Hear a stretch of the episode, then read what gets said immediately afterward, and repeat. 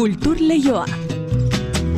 Eneriz gorrotxategi arratsaldeon. Arratsaldeon inigo. Besteak beste Parisera begira izan gara albistegian eta gara martxan baita oraintxe Frantziako gobernuaren pentsio sistemaren aurkako manifestazio nagusia, baina hain zuzen ere Paristik kulturarloan iritsi zaigu bestelako albisterik. Bai, hala da, Frida Kahlo hiltzenean, mila bederatzen da berrogeita garren urtean, Orduko bikotekidea zen Diego Rivera margolariak artistaren baeunko objetu pertsonal maleta eta altzari batzuen gordetzeko agindu eman zuen inigo. Berrogeita marrurte geroago aurkitu egin ziren. Eta gaur, hoietako batzuk Parisko modaren museoan daude ikusgai. Miren hartzailoz museoko zuzendariaren eskutik ezagutu izan dugu, kamiseta edo poltsetan ikusten ez den beste Frida bat, hmm. eta nahi bauzu, gero xeago emango ditugu horren inguruko xetasun gehiago. Frida Okaloren beraz, objektu personalak, erakusgai, Parisen.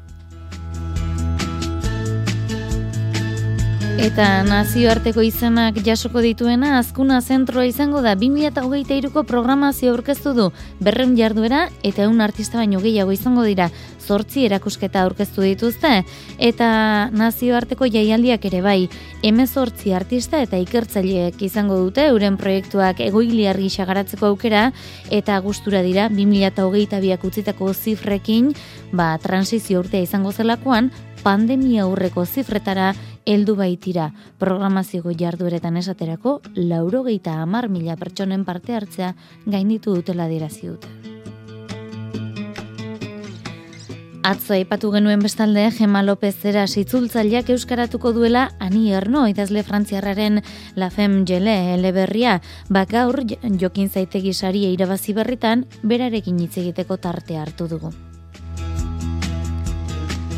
Donostian bestalde, menditur zinema zikloak aurtengo saioari ekingo dio. Ostegunera bitarte, BBK Mendi Film Festivalean saritutako dokumentaletako batzuk ikusteko aukera izango da antzokizarreko pantailan. Gaur esate baterako, epaimaieren sari nagusia lortu zuen, an accidental lifeen txanda izango da. Eta beste ikus entzunezko bat ere ezagutu behar dugu gaur kulturleioan, Mikel Alvarez da etortzekoa, Xavier Sarriegi pasatxori buruz egin duen azken dantza maixua izeneko dokumentalaren inguruan jardungo zaigu. Pasatxoren figura du ardatz, baina Euskal Dantzen errealitate eta etorkizuneko erronkak ere islatzen ditu ikusentzunezko honek. Barratxaldeko ordubiak eta hogeita amazazpi minutu ditugu, zabaldezagun urtarrileko azken kulturleioa. Arratxaldean daizuela guzti guztioi. Kulturleioa zabaltzeragoaz, Euskadi irratian.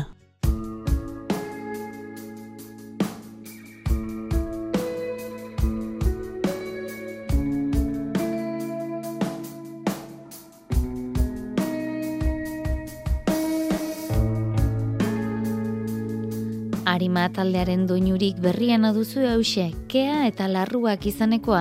Muskizen 2000 eta emezortzian sortu zen talde gixara, ordutik metamorfosis eta biluztasunez jantzia izeneko lan luzeak plazaratu dituzte, 2000 eta hogeita batean urren ezurren, eta orain entzuten ari garen hause. Kea eta larruak 2008ko martxoaren emezortzean kaleratuko duten diskoberriaren aurrera penkanta da diotenez, keak arrakalak zeharkatzean loreak itotzen dira. Lanik berrienean ere abestiak Paule Bilbao komposatu eta idatzi ditu, grabaketa, nahasketa, ekoizpena eta masterizazioa berriz, Carlos Osinaga txapek egin ditu.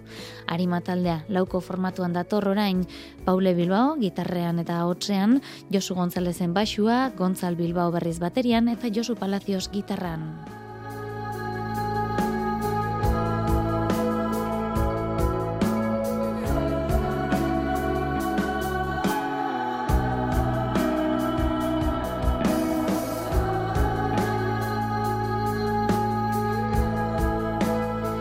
Eta doinu honekin bagoaz Bizkai aldera, azkuna zentrora baikortasunezekin baitio 2008 garren urteari, hasiera batean transizio urtetzat diotzen zutenak oso zifra honak utzi ditu.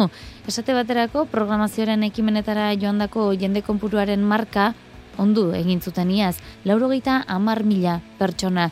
Abia puntu hori kontuan hartuta, azkuna zentroaren aurtengo programazioak berreun ekitaldi bilduko ditu, eun artisten parte hartzearekin. Besteak beste publiko berriak erakartzen saiatuko da, Bilboko gizarte eta kultura garaikidaren zentroa. Xetasunak Juan Ramon Martiarenak emango dizkigu. Azkuna zentraren 2008 garren urterako programazioa osatua eta haundinaikoa da, berreun jarduera biltzen ditu eta eun artistatik gora parte hartuko dute ekitaldi horietan guztietan. Fernando Pérez Azkuna zentraren zuzendariak dio bi ardatz nagusi dituela programazionek. Zorkuntza artistikoaren babesa eta nazioarteko presentzia dira aurtengo programazioa egituratzen duten funtsesko elementu bi. Nabarmendu nahi dut 2008an nazioarteko hiru ekitaldi antolatuko ditugula, komisariotzari buruzko nazioarteko mintegia, gutun zuria Bilbao, letren nazioarteko jaialdia eta prototipoak bienala. Bizitari eta publiko aldetik, iazko zifrak espero baino beak izan zirenez, hasi berria den urteari baikortasun osoz ekingo dio azkuna zentroak. 2008 errekor urtea izan da askuna zentroaren zat. Iaz esan genuen urte hau igarobideko urtea izango zela eta gaur esan dezakegu berriro itzuli garela ia bere horretan 2000 eta emeretziko kopuruetara. Ura izan zen programa proiektuaren lehen urtea eta esan dezakegu askunde izugarria izan duela. Azkuna zentroak zortzi erakusketa hartuko ditu hoien artean azpimarragarriena Bene Bregado Salamakako eskulturgilaren dekrezer izenekoa. Egungo gizartean produkzioaren eta konsumoaren azkunde mugagabearen aurrean dezelerazioaren beharrari buruzko hausnarketa planteatuko du. Arte estenikoen denboraldiari dagokionez berriz, lendabiziko sei labetetan, Alberto Cortés, Mamakrea, Ane Pikaza eta Geada, Magarena Recuerda Shepherd eta Poliana Limaren proposamenak ikusal izango dira zentroan eta musika esperimentalaren alorrean berriz, besteak beste, John Richards eta Miriam RZ Emerena. Zinema alorrean zazpi jaialdi azkuna zentroan eta zinematekak Jean-Luc Godagi eskeniko dio urdeko lehen zikloa. Berrikuntza aipagarria ere, hitza hogeita bi pentsamendurako nazioarteko topagunea. Artetik kanpo edo inguruan dauden disiplinak hartuko dituen foroa izango da. Besteak beste, arkitektura, teknologia, filosofia eta zientzia. Etorkizunari begira, atal hoietan guztietan formulatutako teoriak biltzen saiatuko da forori.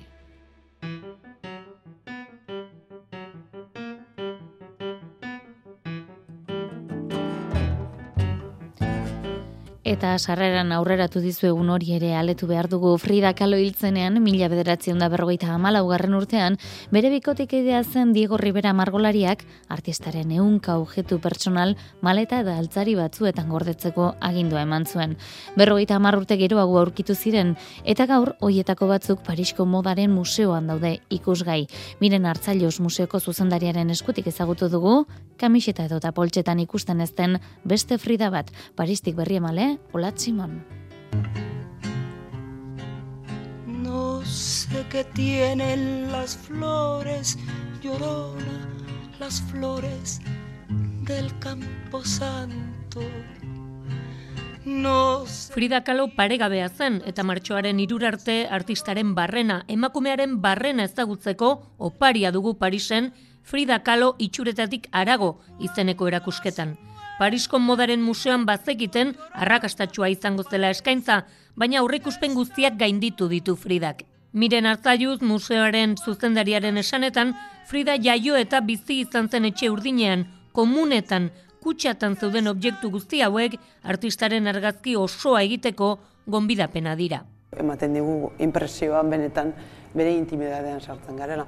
Hemen dauzkagu bitxiak, arropak, soinekoak, e, bueno, ba, bere ulean jartzen zitunak, e, bere medikamentuak erakusten ditugu, bere eskutitzak, denetarik, hau da, bere universo personala, intimoa. Begiak itxi eta Frida Kalon pentsatzean burura etortzen zaigun kolore guzti hori alde batera utzi eta artistaren sufrimendua ere ezagutuko dugu erakusketan. Indarra hundiena dutenak, ba, dia adibidez hemen ikusten ditugu, ba, bueno, ba, da protesea bere hanka moztu zioten bere, bere bizitzaren azken urteetan. Korseak, berak izan zuen, emezortzi urte zituenean, izan zuen izugarrezko ba, bueno, ba, istripu oso grabe bat, eta horren ondorioz bere gorputza markatuta gelditu zen, eta bere bizitza ere horrek markatu egin zuen, eta hemen ikusten ditugu, ba, bueno, ba, adibidez, berak e, erabili behar izan zituen korse horietako batzuk.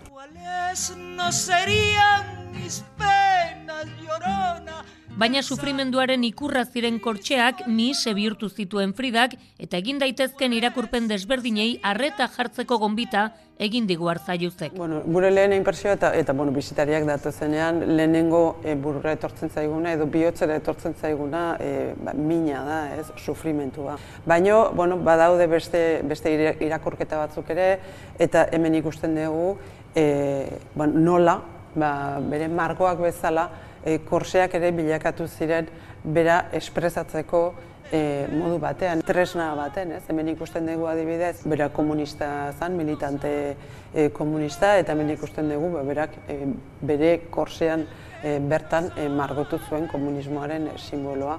Adibidez, eta beste batzutan e, bere sufrimentua kontatzen dugu, e, bueno, Beliakatzen da bere obra. Museoak ez ditu erakutsi nahi izan, Fridak inoiz erakutsi nahi izan ez zituenak, baina bai, han eta hemen aipatu edo berak erakutsitakoak, eta Diego Riberak munduari ezkutatu nahi izan zizkion maleta horietan, Fridaren beste zatitxo asko gelditu dira.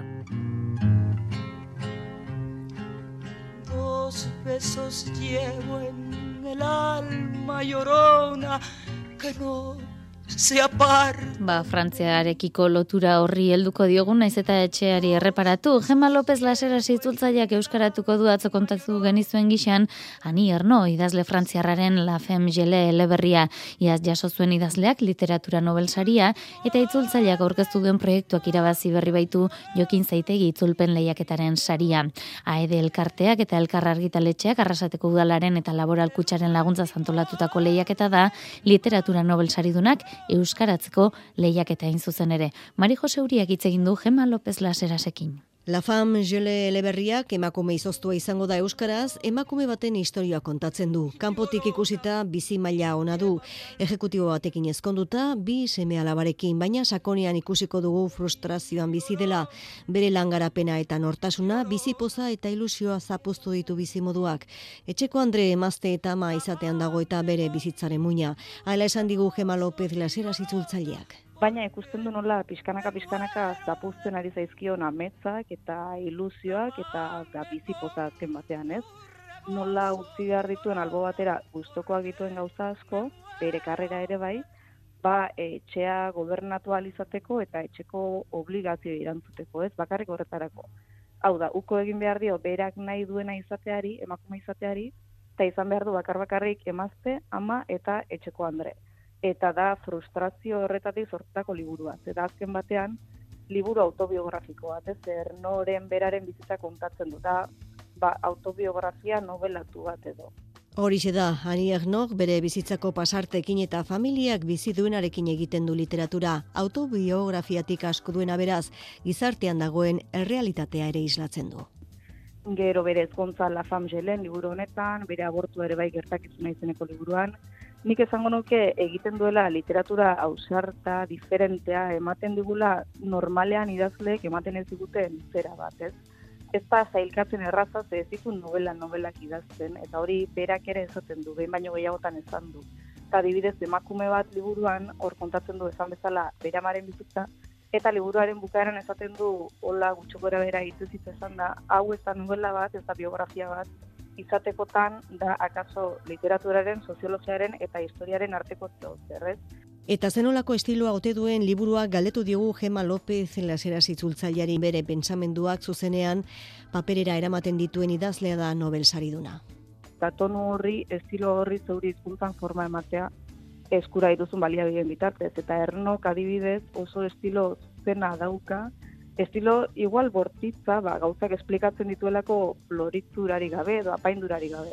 Eta sartzen ditu Normandiako dialektoko elementu asko, patoiz, i, patua izkerako elementu asko, da oso estilo kolokiala, ba, nola bait, pentsamenduak, burutazioak filtrori gabe paperean jarreko alitu bezala. Eta itzulpen gintzari buruzko egorari erronkari buruz galdetu nahi izan diogu teknologian ikusten den aurrerapena itzultzaile automatikoen milakaera gero eta garatuagoa dagoela eta egokitu beharra nabarmendu du berak. Gero eta baliabide gehiago informatikoak itzultzen dutenak iaia gizaki bezala ese, ez, ba, orain dela gutxi kaleratu dira itzultze neuronala eta olako tresnak, eta ere, dira oso tresna potenteak eta azkenean itzultzaileak eta itzultzaien lanbideak jakin behar du tresna horietara egokitzen, eta hori izango da hemendik aurrerako erronka handiena, ez ba. Nik uste pasatuko garela gehiago itzultzetik, itzultzeari utziko diogula, eta gehiago bihurtuko garela postegitatzaile edo lako zerbait. Horra moldatzen jakin beharko dugula.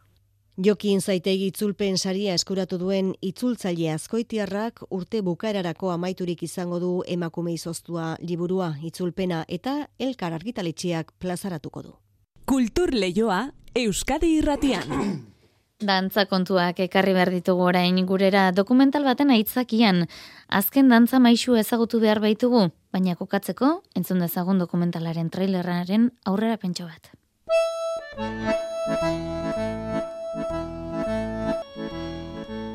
Sokadantza eta San Martingo zea, behar zeinen, plazak jende piloa biltzen da. Tradiziok noizbait sortzen die, eta motzagok edo luzagok izango di. Kasu honetan tradizio hau oso luzea da. Jutentzea pixkanaka sokan aurre aiten. Pan, pa, para, bara, bon, da saldo egin gendun.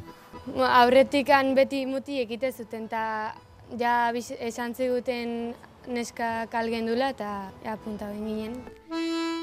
Mikel Alvarez da pasatxo dokumentalaren egilea eta kultur lehiora bertara etorri zaigu, Mikel Arratxaldeon. Arratxaldeon. Eta ongi etorri. Eskerrik asko, gonbida penagatik. Zer modu zaude ongi? Ondo, ondo, gustora pixka bat turne honekin hasteko edo ez, bira hau, bueno, ea Euskal Herrin baldan herri gehienetan izaten gen, ba, azken dantza maixua, eta eta bertan lantzen dien gai guzti hauek, ba, ba pixka bat maiaren gainean jarri eta eta plazaratzen, ez? Mm -hmm. Beha sainen kokatu behar dugu dokumentala, ezinbestean, Xabier Sarri olano pasatxo hiltzela gainera bi urte bete berri dira, bata esanguratsuak izango dira zuentzat, pentsatzeko denez.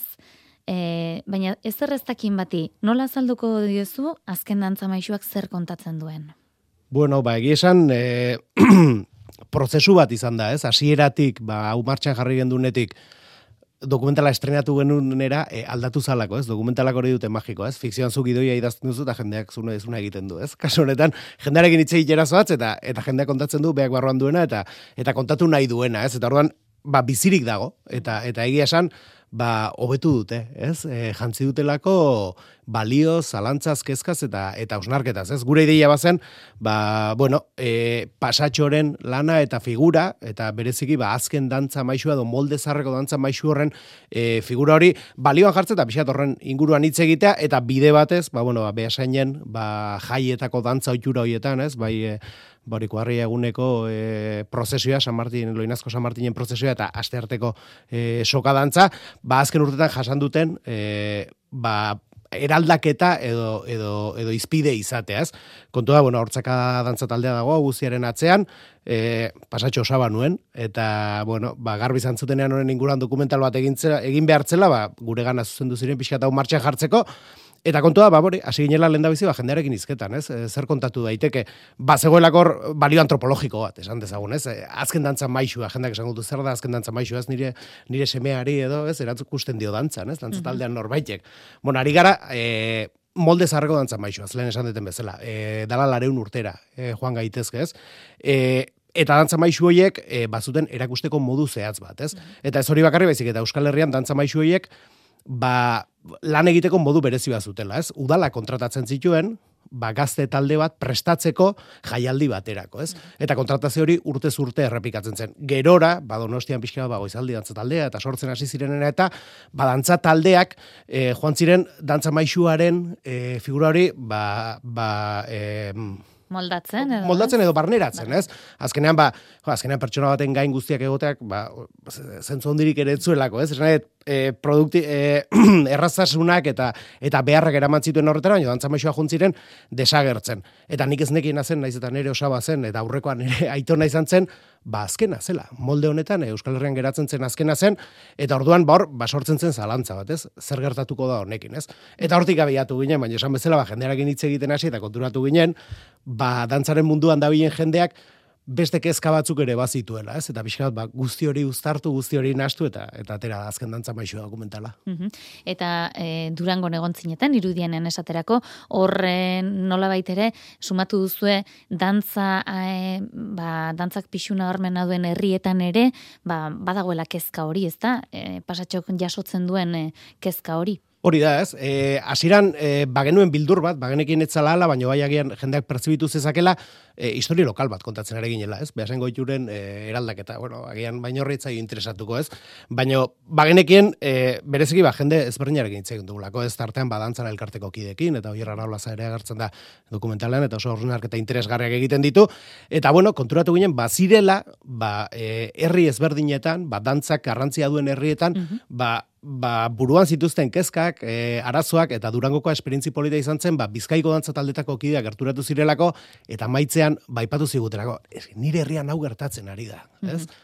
Eta uste dut hortik tiraka basi direla pixka bat e, zitak eta eta datak ateratzen, ez? Ba dokumental hau erakusteko. Izan ere gaur zu hemen egotearen e, aitzaki hori da, ezta? Eh herri zerri hasiko zaretelako ba pasatxo dokumentala erakusten eta dantzaren inguruan ba osnarketa bideo hori irekitzen, ezta? Hori da, eta gainera ba lehenengo zita ba indartxu, ez? Iruñara joatea horrelako zerbaitekin gainera Iruinkokoa bezalako ekitaldi garrantzitsu batean, ez? Iruñako dantzariak daude atzetik, zaldiko maldikorekin elkarlanean antolatu dute emanaldia eta bertan izango gara torren e, asteazkenean eta egia esan ba ba gogotsu ba lehen esan dizudan turne honekin edo e, asteko, ez? Tira, norbaitek orain entzun eta irrika sortu baldin bazaio pasatxoren dokumentala ikusteko, e, aukera izango duzuen itzorduetan, hori pentsatze du sare sozialetan eta jakinaraziko duzuela.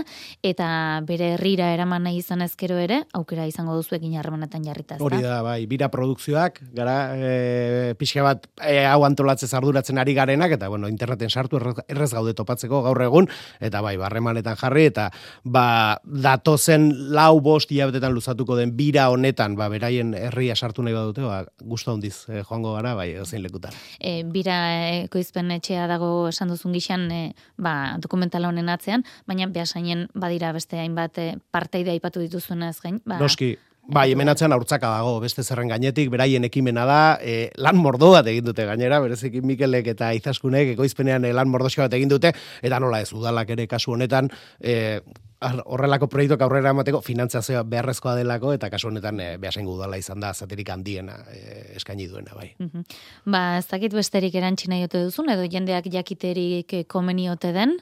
Ba agian kezka hoiek zeintzuk diren, ezta? Ja, mhm. behin mikrofona eman didazula, aipatuko nuke eta bada ba pixka bat beasengo eraldaketa izan da, ba hori, ez, hain zuzen gaur egun herri askotan gertatzen ari dena eta da, ba garai baten e, mutilei edo gizonezkoi e, reservatuta zeuden e, leku hoietan edo, ba emakumeak hasi direla ateratzen, ez? Eta beasengo kasua, ez nik esaten dudalako, baizik eta e, dokumentalean agertzen direnek aipatzen dutelako, ba kasu eredugarra izan da, ez? E, inolako gatazkari gabe, inolako eztabaidari gabe. Naturaltasun osoz, ezta? Naturaltasun osoz, orain pentsatzen dut, esan baina nola da posible, naturaltasun oso egin ba, 2008an gertatzen, nola ez da lehenago gertatu, ez? Baina, bueno, balde horretatik, ba, bai da modu eredugarrian edo eman dena, eta behin urratxori eman da, ba, hasi dira beste kezka batzuk izaten, eta badira, ba, mutilak desagertzen hasi direla. Ba, batean, mutilena bakarri zen txoko batean, mutilak bakarri zudenean, joaten ziren, baina orain, neskekin leian edo, ez, hor kirolarekin ere paralelismo bat egiten dutelako gure gonbidatuek, ba, baten du gizonak ez garela eroso sentitzen horrez, eta horrek ere mandigu, apiskat, maskulinitateak, eta e, lantzeko aitzakia, eta eta hor mugitu gara, ez da, kirola, generoa, maskulinitateak, dantza eta tradizioa. Ba, Mikel Alvarez, azken dantza maixue dokumentalaren egile, eskerrik asko gurera horbiltzearen, ia ba, orain arte bezain eh, oparo jarraitzen duen ibili eta pasatxo ezagutzera mateaz gain, dantza ere, ba, izpideen artean jartzen dugun. Bai, eskerrik asko.